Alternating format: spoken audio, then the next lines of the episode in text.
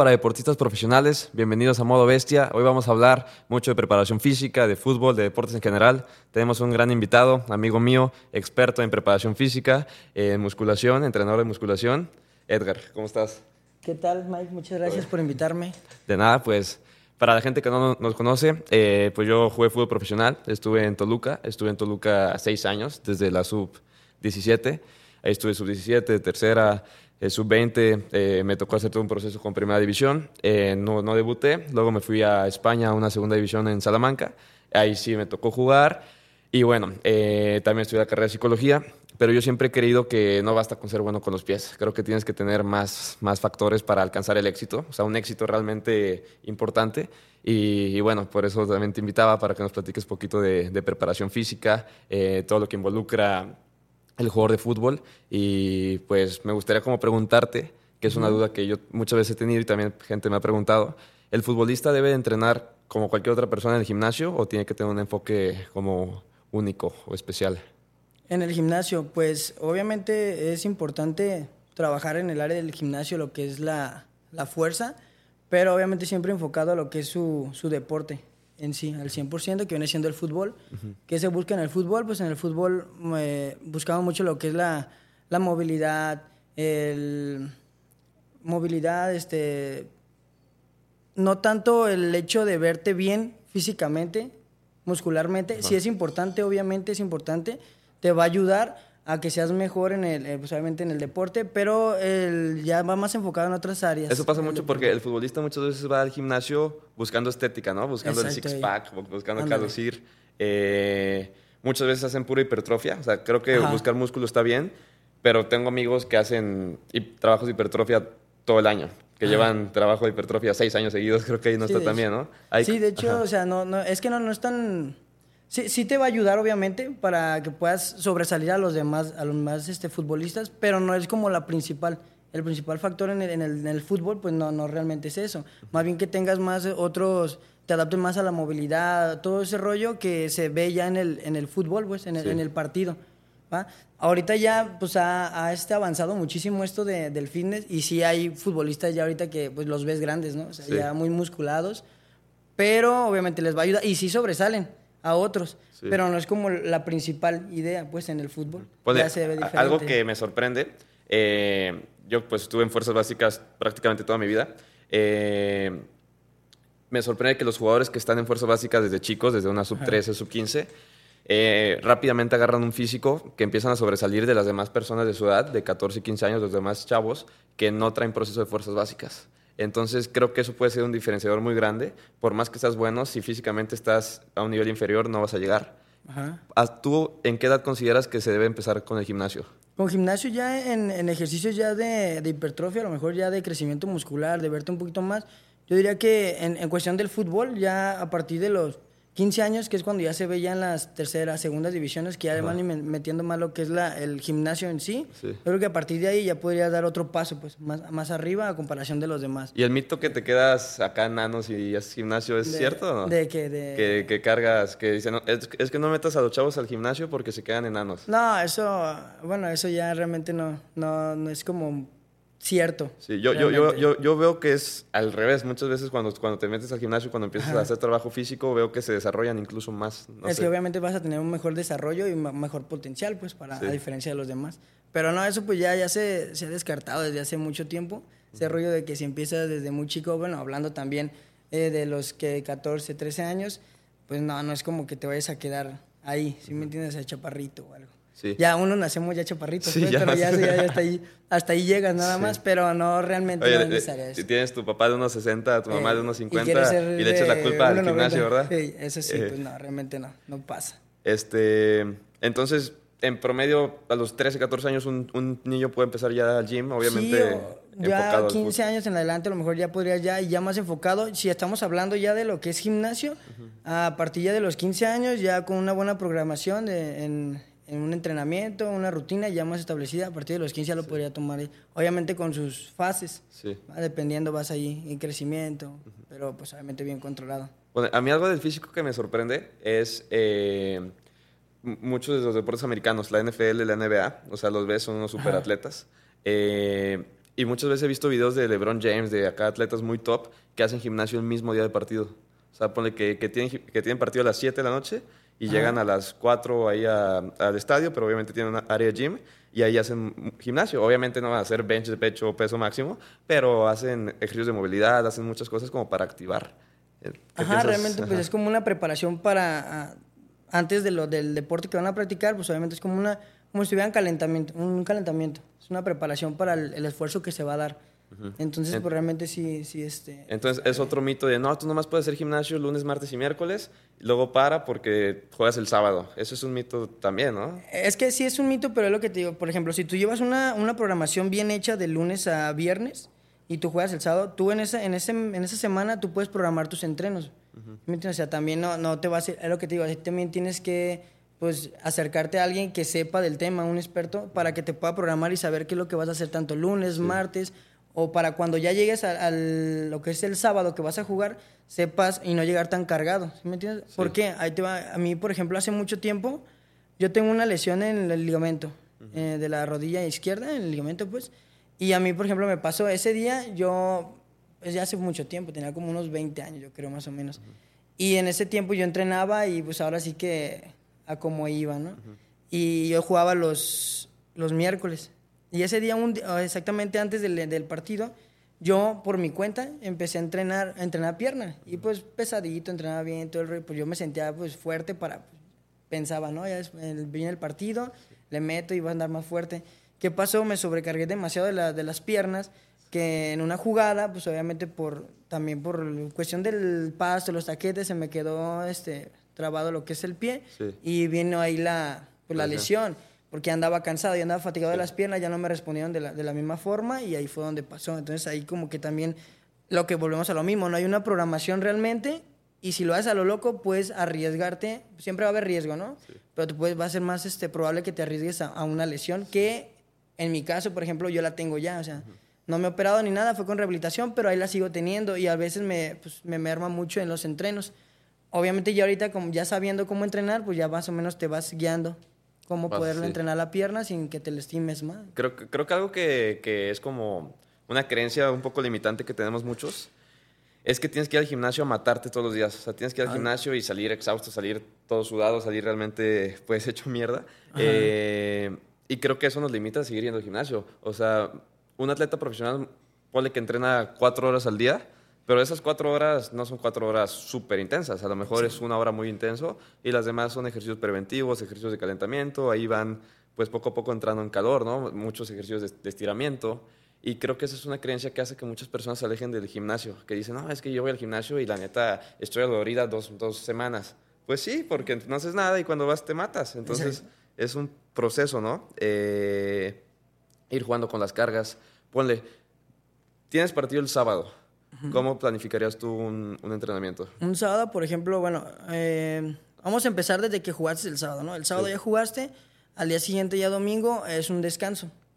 Eh, bueno, para empezar eso, yo, yo también jugué. Jugué en segunda división y en tercera división, segunda en UDG y en tercera en, Atlas. Entonces, por ejemplo, ahí programábamos mucho la idea de que jugabas en sábado, el domingo obviamente era como el día de descanso y lunes iniciabas con un, con un entrenamiento de fuerza pero trabajamos mucho lo que era la fuerza explosiva, no tanto como hipertrofia, más bien fuerza explosiva, ejercicios pliométricos, todo ese rollo. Y ese era lo que era el lunes. lunes de hecho, lo, lo manejamos como lunes de gimnasio, gimnasio, eh, fuerza. Y ya el martes ya nos pasamos a más lo que era movilidad, ya en, en, campo. Ya movilidad, cambios de dirección, que son importantes en el fútbol, porque pues obviamente en el fútbol hay mucho cambio de dirección, tienes que tener muy buena, este, ¿cómo se llama? Las caderas muy sueltas realmente y hacíamos eso lo que era el martes. Miércoles ya venía lo que era como la táctica fija, eh, estrategias, todo el rollo. Este, ya el jueves igual nos manejábamos igual, jueves mm, táctica fija, un poquito de, de fútbol ya entre, entre nosotros. Y el viernes ya lo tomamos como un poquito más de relax, ya no tan intenso, pero siempre pues enfocado a lo que quería pues en ese tiempo el, profe, ¿no? Para jugar el sábado. El sábado ya tendrías que llegar realmente ya más, o sea, relajado, no tan tensionado de tus piernas en este caso, para poder rendir en el, en el, en el partido.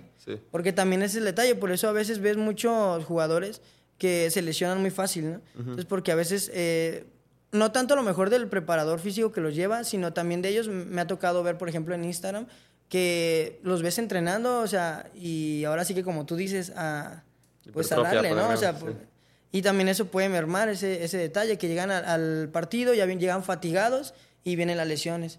¿Y que vienen las lesiones? Pues tener que pausar, pues, tu, eh, en este caso, pues, el proceso, pues, tu, tu deporte, eh, viene más tiempo de recuperación y ahí te vas, te vas deteniendo los procesos. Eh, algo que se me hacía curioso, aquí en México juegas partido el sábado y el día siguiente tienes libre. En Europa muchas veces juegas, al día siguiente regeneras y después tienes libre. Y algo así una vez escuché que tu cuerpo, cuando más cansancio presenta, es 48 horas después del evento. Sí, de hecho, sí. Eh, eso se me hace algo interesante que podemos platicar. por ejemplo, digo, irse de peda alguna vez, ¿no? Te vas de borracho. Yo creo que la mayoría lo, hemos hecho alguna vez. Eh, sales el sábado, el domingo estás, eh, estás bien, y el lunes estás sí, ya el, lunes no puedes ni levantarte. Y con el fútbol pasa algo similar, o sea, me pasa a mí, hago pierna el, el martes, el miércoles estoy chido, y el jueves mis piernas me ven bien feo, güey. Entonces, ¿Por qué es eso que tu cuerpo 48 horas después como que resiente? Pues es que ya, por ejemplo, ya es cuando ya viene la... se descansa, ya hay una, una pequeña descarga, es cuando ya lo asimila el esfuerzo del músculo, pues ya, ya dice, ¿sabes qué? Ya, ya este, sentí pues ahora sí, que el trabajo porque ya me relajé. Entonces por eso es lo que viene eso, pues el dolor de después del... Es, es interesante, ¿no? Como, o sea, pones, tú juegas el sábado, lo más recomendable sería el día siguiente hacer algo regenerativo, ¿no? Ajá, o sea, sí, regenerativo sí, pero me refiero así como no tan que lo tomamos como un tipo de descanso. O sea, sí, regenerar, pero un, algo como descanso, no como carga. Ajá, exactamente, exactamente. Eso, eso sí. O sea, como algo regenerativo, pero no como no carga en sí. en un equipo de fútbol normalmente los que juegan 45 minutos o más, al día siguiente regeneran. Y los que juegan 45 minutos o menos o, que no jugaron, eh, hacen trabajos de doble área, hacen, sí hacen un entrenamiento pesado. Entonces tú ves un, equipo, ves un equipo profesional después del partido que, que, se divide. Los que jugaron se van al gimnasio, están ahí pues platicando, haciendo bici bien a gusto, y los que jugaron poco, no jugaron nada, pues sí es una madriza, el típico doble área que es bien divertido, pero físicamente pero se cansa. Sí. sí. pues es por, por, lo mismo, porque por el tiempo de, de, esfuerzo que tuvieron pues fue mínimo, entonces pues les queda obviamente sí. para poder mejorar en ese, en ese detalle. Y ponle, ¿Tú, ¿Tú has notado algo así que, de, de, toda tu experiencia que has tenido con la, con la preparación física, con entrenamientos de musculatura, eh, errores que hace la gente acá por ignorancia que, que les cause, casi que les cause lesión? Pues los errores principales son esos, como tú decías. Por ejemplo, vas, a, vas al gimnasio y lo que quieres es terminar cansado, ¿no? O sea, terminar cansado, fatigado. Y ese es un error, obviamente, de los principales. Tú vas al gimnasio, en este caso, por ejemplo, un deportista, bueno, vas, vas al gimnasio, pero no vas a trabajar el cuerpo o vas a trabajar en, base al deporte que tú, tú practicas. No vas a sentirte cansado, no vas a salir totalmente agotado del gimnasio, decir, ay, no por el hecho de que salgas cansado, sudado, totalmente estresado, es, quiere decir que hayas hecho un buen trabajo. ¿Entiendes? Es a lo que voy con, con las programaciones. O sea, también debes de estar consciente en ese detalle. O sea, cuando vas al gimnasio vas a, a prepararte, a entrenar el músculo o, para el deporte que tú practicas, pero no, no a matarte como decías, no a terminar totalmente... Mm, sí, porque, o sea, es una realidad que si vas y te matas todos los días, todos los días te matas, te vas a terminar lesionando, ¿no? O sea, en algún momento, si siempre buscas llegar al fallo, llegar al fallo, llegar al fallo y no descansas nunca, la lesión es casi inevitable, ¿no? Exactamente, pues es que no, no le das el tiempo. Acuérdate que también, por ejemplo, para, para para que puedas progresar, tienes que necesitar un descanso. Es de ley. Es un descanso. Si tú todo el día vas y te estresas entrenando demasiado, no le das el descanso suficiente al cuerpo, ¿qué va a hacer? Se va a estancar. En primero se va a estancar. Y no va a poder avanzar, obviamente. Entonces ahí es donde se va trabando tus procesos, se van quedando cortos, cortos, cortos. Sí, vas, a, sí vas a avanzar, pero no como normalmente o como deberías de hacerlo. Entonces también es, el, lo importante, pues, el, descanso, tener un buen descanso después de un entrenamiento, saber entrenar más que nada y así ir poco a poco, pero con una buena programación. algo interesante que me tocó vivir de la diferencia entre el jugador mexicano y el jugador europeo, que muchas veces está esa como pregunta, ¿no? O sea, ¿por qué si México tiene tantos habitantes y el fútbol es el deporte más importante, por qué no hemos ganado mundiales, por qué no tenemos una selección que siempre compita y por estar ganando, ganando, ganando? Algo que, que noté aquí en México, en primera división, eh, me tocó estar con Toluca. Eh, antes del entrenamiento, tenías ahí en el gimnasio a Talavera, que era el portero, súper disciplinado, a dos, tres jugadores más y ya, el gimnasio vacío, nada más tenías a cuatro jugadores. Ajá. Me fui a Europa, jugué en una segunda, obviamente no era en primera, pero una segunda era de nivel decente. Antes del entrenamiento tenías el gimnasio lleno de todos los jugadores. O sea, todos los jugadores europeos estaban ahí en el gimnasio haciendo ejercicios, digo, a veces de fuerza, a veces preventivos, pero creo que esa disciplina es algo que, esa disciplina pequeña diaria hace que al final sea un salto cuántico y creo que eso es de las diferencias del, del jugador europeo al jugador mexicano. No es tanto calidad, sino disciplina, sino es- esos detallitos. Sí, de hecho, ya, ya hablando de disciplina, pues sí, realmente estamos muy por debajo en ese aspecto. Sí. Yo creo que en Europa sí, se, sí hay mucha, mucha disciplina en lo que haces y tratas de ser el mejor. Aquí pues lo vemos realmente en los equipos, dices, no puede ser que estés bien un- una semana y la siguiente ya no. Sí. O sea, pues, es, es cuestión de disciplina. Y yo creo que pues ahora sí que el ejemplo importante o bueno, más este más sobresaliente en disciplina, la realidad pues es Cristiano, pues, o sea, Cristiano sí. Ronaldo que dices, tiene una disciplina que lo ha llevado a ser Ahí, Pues, a- acaba de de salir un video en. Arabia, eh, en el equipo donde está, en Arabia Saudita, Ajá. el Al Nazar, eh, que es- el, el gimnasio está vacío y Cristiano ahí lo tienes entrenando. Ya en, sus últimos, en su última eh, etapa de su carrera, ahí sigue, sigue, sigue, sigue. Está muy perra. Y, y se mantiene y pues ve la, la edad que tiene y, y ves a muchos jugadores. Por lo, bueno, si hablamos del mexicano, ves jugadores mexicanos Sí. con la edad de Cristiano Ronaldo y dices, ¿qué, pues, ¿qué pasó? Y pues ahí es donde entra la disciplina. Si tienes una buena disciplina, pues te vas a, seguir- vas a seguir pues Sí. en ese, en ese, por ese Y camino. digo, parte de este proyecto que traigo es realmente cambiar la cultura que tenemos como mexicano y empezar a ser potencia. Digo, es una realidad que somos potencia en muchos deportes, eh, MMA, boxeo, eh, hay muchos deportes en los que México es top mundial. Está arriba, ajá. Pero creo que es momento que en el fútbol ya empezamos a ser top mundial, que hablen de México y vean a México una potencia. Y creo que eso empieza de la mente y también de disciplina, hábitos, parte física. Eh, y creo que eso es, es, es algo que me tocó vivir. O sea, el- el- la norma del jugador europeo es que llegas todos los días antes al gimnasio, haces tu rutina, a veces pesado, a veces no tan pesado, pero llegas antes y ahí estás, entrenas y luego regresas al gimnasio a hacer tu rutina de post-entrenamiento, estiramientos, lo que tengas que hacer, pero lo haces. Aquí en México es la excepción. Allá en Europa es la, la norma, o sea, los jugadores prácticamente el 90% van y hacen lo que tienen que hacer. El mexicano muchas veces no lo hace y los pocos jugadores que sí lo hacen son la excepción, o sea, no, no es la norma. Y creo que Ajá. cuando empieza a ser la norma, México se va a convertir en una potencia mundial, porque tenemos la calidad, o sea, hemos ganado mundiales sub-17, hemos ganado oros olímpicos, entonces la calidad la hay, el jugador mexicano es muy bueno. Creo que en el momento en que el jugador disciplinado deje de ser la excepción y comience a ser la norma, ya vamos a dar un salto cuántico y México va a estar al nivel de Argentina, Alemania, Brasil. Yo, yo creo eso que eso no está tan alejado y al mismo tiempo sí. Es que también, por ese, ese tema de la disciplina también tiene mucho que ver. El jugador pues tiene el potencial para poder realizarlo. Pero aquí hay muchas distracciones y a veces como siento que los consienten demasiado a comparación en Europa. En Sí. Europa sí es como, como dices, una norma, una regla. ¿Sabes qué? Esto, y si no, pues vas para atrás. algo. Totalmente, ponle aquí, el porcentaje de grasa es algo que siempre lo, lo tuve bien presente. Eh, allá en España, nuestro equipo teníamos que tener abajo de 10% de grasa, si no, no podías jugar. Sea, literalmente no podías jugar. Abajo de 10 de grasa, esperas que cualquier atleta de alto rendimiento tenga abajo de 10, no es algo tan inalcanzable. Aquí en México, pues hay muchos que están en 12, 13, 14 y obviamente se busca reducir ese porcentaje, pero muchas veces se les permite jugar, ¿no? Tú juegas, no pasa nada y luego lo bajas allá vi que era súper estricto. A menos en el equipo donde me tocó jugar, era súper estricto. Tienes arriba de 10, no es, que, no es que vas a pagar una multa, no, es que no vas a jugar.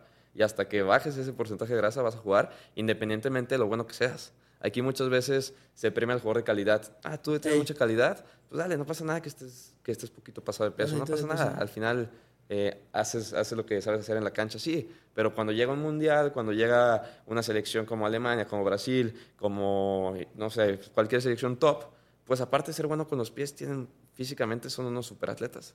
Sí, y creo que, creo que pasa por ahí también. Es, un- es mucho la parte física, ¿no? Sí, aquí se, sí, eso sí. Literal, volvemos a lo mismo. Desde el inicio, este, la, la preparación física, pues sí te va a ayudar mucho para impulsarte mucho en el, en el deporte. Por eso es como vemos en los mundiales que, o gente, fuerte no, no, gente fuerte, no necesariamente fuerte, me refiero a que muscularmente, o sea, fuerte de que tienen mucha potencia, mucha velocidad. Todo ese rollo porque viene desde eso, o sea, desde allá ya los están preparando desde tiempo, tiempo atrás para que lleguen a ese punto. Aquí, sí, la verdad sí hay jugadores que los, a lo mejor porque tiene calidad, porque te puede cambiar el partido de un, de un tiempo para otro. y los dejas de lado ese tema, de, lo, de lo físico. Los dejas que estén a un promedio de un 12% de grasa, que dices, bueno, se mantiene bien, pero pues entre más bajo va a haber un poquito más de movilidad y todo ese rollo que te va a ayudar a ser mejor. Algo bien interesante es la genética. Porque me ha, tocado ver, yo a veces soy, soy ultra disciplinado y a veces me van a decir, no mames, o sea, tendría que estar mejor de como estoy. Y me tocó vivir con, con, un muy amigo mío de, de, Camerún.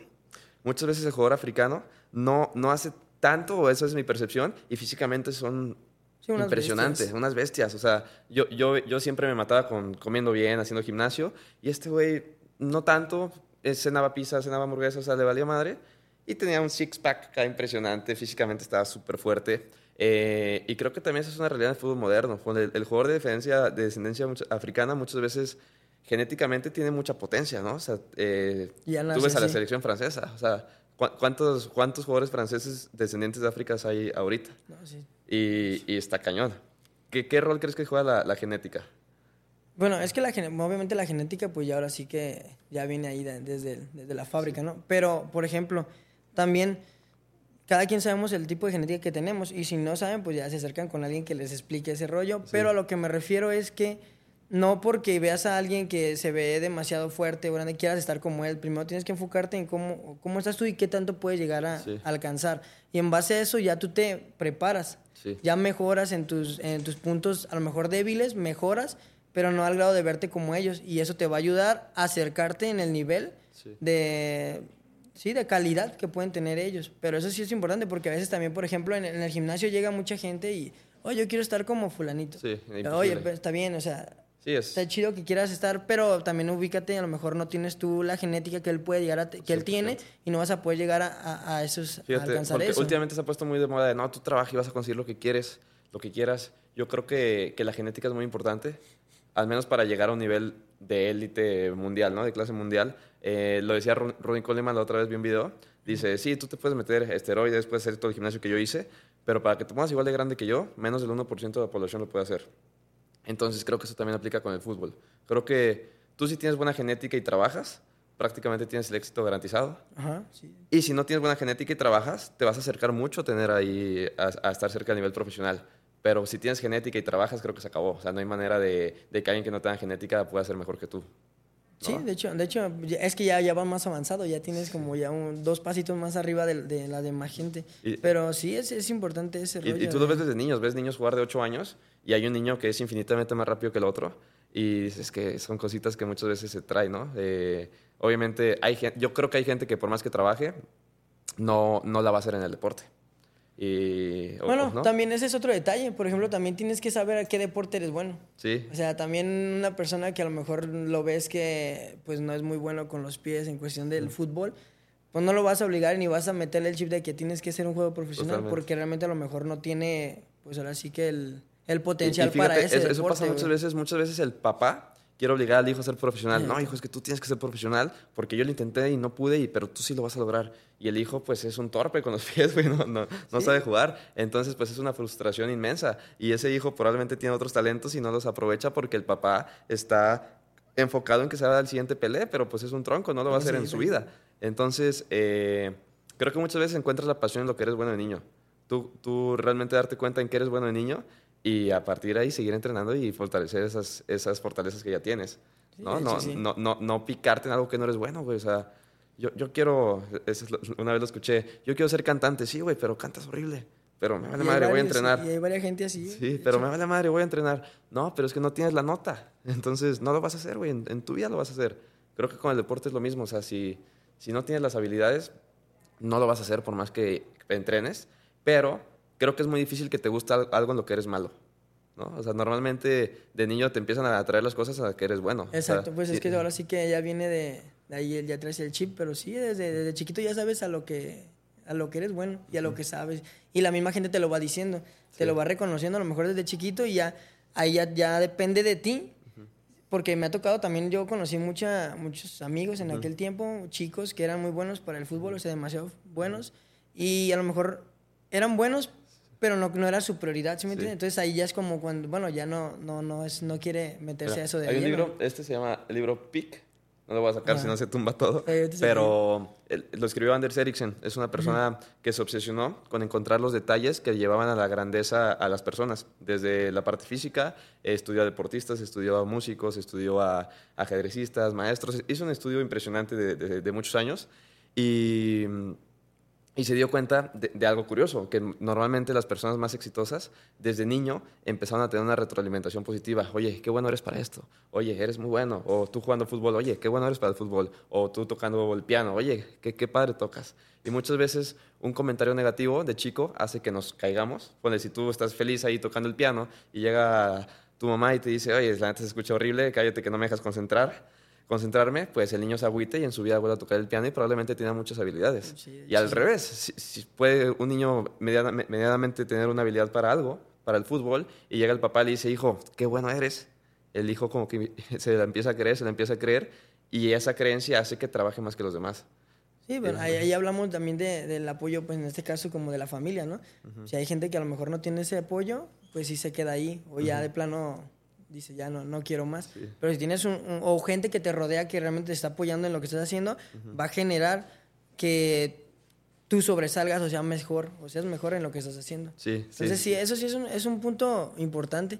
Y desde chico, pues también, también este, por ejemplo, en este caso, si cuando los papás, pues desde chiquitos, ves que tiene ese potencial, pues tratar de, de ayudarlo más. O sea, sí, sí darle el ánimo, pero ayudarlo en qué, cómo poder hacerle para que ese niño vaya creciendo y, vaya acelerando todo ese proceso. O sea, yo creo que tú como papá tienes que ver para qué es bueno tu hijo y ahí apoyarlo. O sea, no obsesionarte con apoyarlo con el que no es bueno y no lo disfruta. Entonces, desde ahí va, ¿no? También por eso muchas veces se crea ese conflicto padre e hijo. Es que estoy harto porque mi padre quiere que sea el mejor en, en el tenis y yo no quiero. Entonces, muchas veces es complicado porque pasa, es, pasa de ser solo deporte a ya crear un conflicto familiar y creo que eso viene mucho desde los padres, de realmente apoyar a tu hijo en lo que es bueno y dejar a un lado tu ego como padre. De que, que no te gane Porque muchas veces el padre se proyecta en el hijo, como yo no fui esto, este sí lo va a hacer. Y pues se vuelve bien difícil para el hijo después.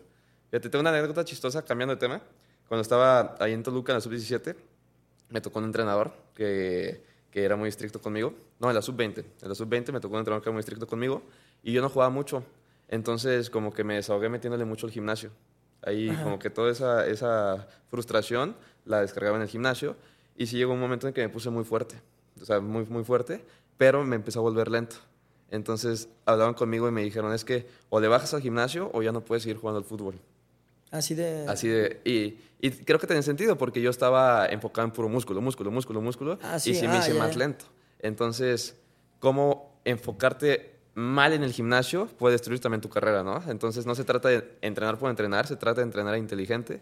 Y bueno, eso me lo dijeron a mí cuando tenía como 18 años. O le bajas al gimnasio o ya no puedes ir jugando al fútbol. Y, y es de las partes de entrenar inteligente, ¿no? ¿Cómo ves? Es que, es que tiene, lo puedes complementar ahora sí que en conjunto lo que es el, deporte, el fútbol y, y, el, y lo que es el ejercicio, ¿no? El crecimiento muscular.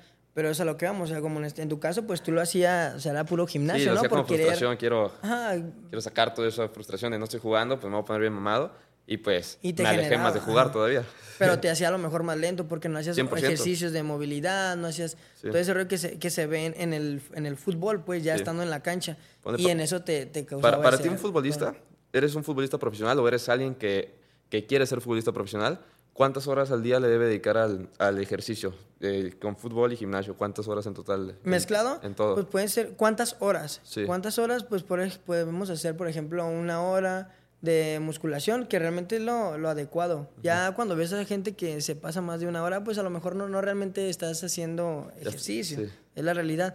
Pero con una hora de, de musculación y ya te puedes aventar, bueno, ya hay veces que ya en campo ya te avientas hasta dos horas ahí, ya dependiendo pues lo que te, como te vaya llevando ahora sí que el profe. Entonces sería, ponle una hora de gimnasio, de musculación, eh, los preventivos, estiramiento, ejercicio, todo eso, una media hora a lo mejor. Más o menos, por ahí. Dos horas de fútbol y luego regresas a hacer estiramientos. En total sería como unas dos, tres, como cuatro horas en total. Un aproximado. Está bien. También, por ejemplo, eh, no mezclar diario lo que es el, el ¿cómo se llama? El, el ejercicio en, gimnasio. Sí. O sea, ya ah, cuando, ah, cuando, eres un ah, deportista ya de futbolista. Sí. Algo que, que, se me hace impresionante y ya como para terminar esto, eh, uno de los últimos temas, cuando estás en un equipo profesional, tienes prohibido el uso del celular. O sea, estás en el gimnasio, estás con Ah, sí, equipo, claro. el uso del celular está prohibidísimo, prohibidísimo. O sea, no es opción. O sea, no es que no, es que, que no me lo vea, no, no, no es opción. Tú lo dejas en el vestidor y no lo traes nunca. Hasta que terminas tu entrenamiento, vas y lo vuelves a usar. Muchas veces los jugadores que no están en la dinámica de un equipo profesional se la pasan con el celular. Y es realmente frustrante para mí que traigo ese, esa dinámica. Ir al gimnasio y cuatro de cada cinco personas están así. Están así. Y tú dices, güey, quiero, quiero hacer esto y no puedo porque tú estás así. Para mí debería estar prohibidísimo el uso del celular. Creo que es algo que nos está realmente haciendo estúpidos. Eh, ¿Por qué? Porque si lo sabes usar bien, te da obviamente muchísimas ventajas, pero no estamos sabiendo usar bien. Y eso nos afecta físicamente. Sí, fui al gimnasio tres horas, poca madre, pero dos horas te la pasaste con tu El celular, ajá. media hora platicando y media hora sí le metiste. O sea, te estás haciendo, güey. ¿Tú qué piensas del, del uso No, del- no, no, pues, de acuerdísimo contigo. O sea, si vas, a, vas al gimnasio, vas a hacer tu rutina y trabajas, porque también es importante, por ejemplo, en tu rutina de entrenamiento tienes tiempos de descanso Ajá. entre series, entre ejercicios, ¿no? Pero esos tiempos de descanso van de dos minutos, o bueno, hay ocasiones que hasta que te recuperes bien, pero no, no alargándote cinco o diez minutos, Sí. dependiendo del tipo de ejercicio. Pero hay mucha gente que yo sí veo que, por ejemplo, están haciendo, no sé, una biserie y duran, una biserie que te puede durar, ¿qué te gusta? Un minuto, un minuto Sí. y medio, ¿no? En una biserie. Sí. Pero el tiempo de descanso se avientan casi 5 o 10 minutos en el celular y pues ahí está mal, ¿sí me entiendes? Que va, te vas a enfriar, va a haber un poquito de enfriamiento y que vas a, pro- bueno, puede ser que te lastimes, que te lesiones por el que ya estás frío. Sí. Entonces, tienes que estar como muy consciente en esos detalles. Eso sí, es muy eso hace cierto. frío. Yo, yo creo que cuando usas mucho tu pantalla, hasta te... Como que pierdes noción de la realidad. O sea, me pasa, me pasa que estás bien, bien entrado, bien eh, en la dinámica de hacer ejercicio, usas tu pantalla y luego como que, como que me, me pendejo, como que estoy así, como que me cuesta volver a entrar. Entonces, yo- les recomiendo a todos que si hacen ejercicio no usen su teléfono y si quieren, si quieren escuchar música, pues que lo usen y, y dejen su teléfono en una zona ahí donde llegue el Bluetooth para escuchar música, pero que no lo traigan a la mano. Porque Ah. la verdad es, es una tentación gigante, ¿no? Tener el celular ahí cerca, en algún momento lo vas a ver y te van a dar ganas de, de usarlo. Meterte ahí a cualquier red social y valió madre tu entrenamiento. Porque ya te, ya te entretuviste en algo, que ya te mandaron algo y ahí estás ahí, te queda las, las, las 100%. tiempo, pues. Y- y- Yo, por ejemplo, sí, por ejemplo, que estoy entrenando, sí trato de dejar el celular a veces en, en las máquinas, las dejas y ya terminas, lo sé, a lo mejor tu biseria, tus ejercicios, lo que tengas que hacer y ya luego regreso. Y no necesariamente regreso a ver el celular para ver este qué hay, ¿sí me entiendes? Sí. O sea, yo a lo mejor regreso para saber qué me toca o qué sigue. Sí. O la hora, también el tiempo, cuánto llevo. Pero no es de que esté ahí. Y de vez en cuando mensajes. checas un mensajito. Y ya, sí, bueno, de vez en cuando ya si me aparece algo, pues ya. Pero, vamos. sí, tío. Mi recomendación es que si realmente quieres ser profesional, no, no uses tu teléfono. Sí, o sea, empieza a entrenar como un profesional. No puedes aspirar a ser profesional y entrenar como un amateur. Aunque no estés en un equipo profesional, tienes que hacer los hábitos de un profesional y la vida te va a llevar al fútbol profesional o a lo que quieras ser profesional. Pero si entrenas como un amateur, cuando llegue tu oportunidad no vas a estar al nivel y pues obviamente no te van a aceptar y luego vas a decir que injusto es la vida, eh, que no, no, no, a no me saben sí. valorar, el entrenador es un estúpido. No, estúpido tú que te pasaste entrenando con tu celular, que no realmente tuviste la disciplina. Y mi recomendación es no usar el celular. Pero si de, si de plano quieres tener música, pues dejarlo ahí en un lugar ahí a Lejos. 6, 7 metros Ajá, lejos. lejos. Eh, que llegue la señal Bluetooth, escuchar música y termina el entrenamiento y ya está. Entonces te creas tu buena playlist, una hora de playlist, una hora y media, y no lo usas para nada. Notificaciones apagadas. Es importante, notificaciones apagadas, porque luego te llega la notificación de WhatsApp, de Instagram, y, Sí, es, es- y es es una tentación, tentación, gigante. Y no, no nos podemos. La verdad es muy difícil ganarle. Entonces, la manera más fácil de ganarle es acabando con esas tentaciones, ¿no? Sí, de hecho, sí, volvemos a lo mismo, que seas muy disciplinado en ese aspecto y que vayas a lo que vas. Sí. Entonces, si es una hora que vas a ir a entrenar, que sea esa hora de entrenar, no te distraes y vas a ver que poco a poco vas a ir creciendo en, en lo que quieres hacer. Y pues nada, yo creo que o sea, ahí tocamos varios temas chidos. Digo, al Sí, final esto es una eh, plática. Es, es tema de los que pasan, Sí. suele pasar. Sí, así. digo, es una plática entre amigos de, tú sabes, pues obviamente muchísimo de preparación física. Yo sé de psicología, soy psicólogo, eh, sé mucho de, de fútbol porque pues toda mi vida jugué fútbol, jugué fútbol profesional. Y pues nada, eh, yo creo que con esto ahí terminamos hoy. Y pues nada, gracias a todos por, por escucharnos y ahí estén atentos al, al siguiente episodio. Muy Edgar, bien, muy pues bien. gracias por venir. Muchas gracias. Ahí estamos Estamos. viéndonos. Chido, bro. Dale.